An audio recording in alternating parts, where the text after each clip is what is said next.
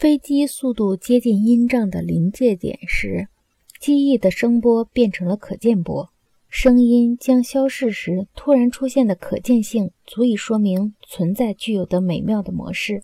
这一模式显示，早先形式的性能达到巅峰状态时，就会出现新颖的对立形式。机械化的切分性和序列性，在电影的诞生中得到了最生动的说明。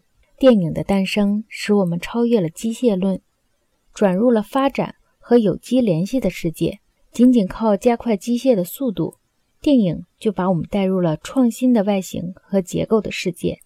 电影媒介的讯息是从线形连接过渡到外形轮廓，正是这一过渡产生了现已被证明为十分正确的思想：如其运转，则已过时。当电的速度进一步取代机械的电影序列时，结构和媒介的力的线条变得鲜明和清晰。我们又回到了无所不包的整体形象。对于高度偏重文字和高度机械化的文化来看，电影看上去是一个金钱可以买到的、使人得意洋洋的幻影和梦幻的世界。在电影出现的时刻，立体派艺术出现了。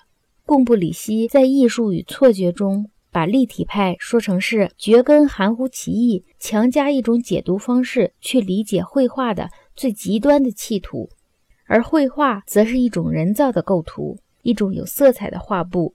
因为立体派用事物的各个侧面同时取代所谓的观点，或者说取代透视幻象的一个侧面。立体派不是表现画面上的第三维这一专门的幻象。